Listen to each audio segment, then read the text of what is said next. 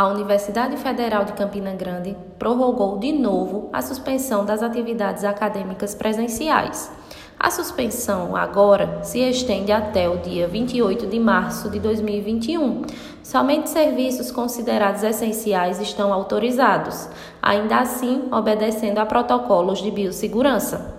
As atividades presenciais na UFCG estão suspensas desde 18 de março de 2020, devido à pandemia da Covid-19.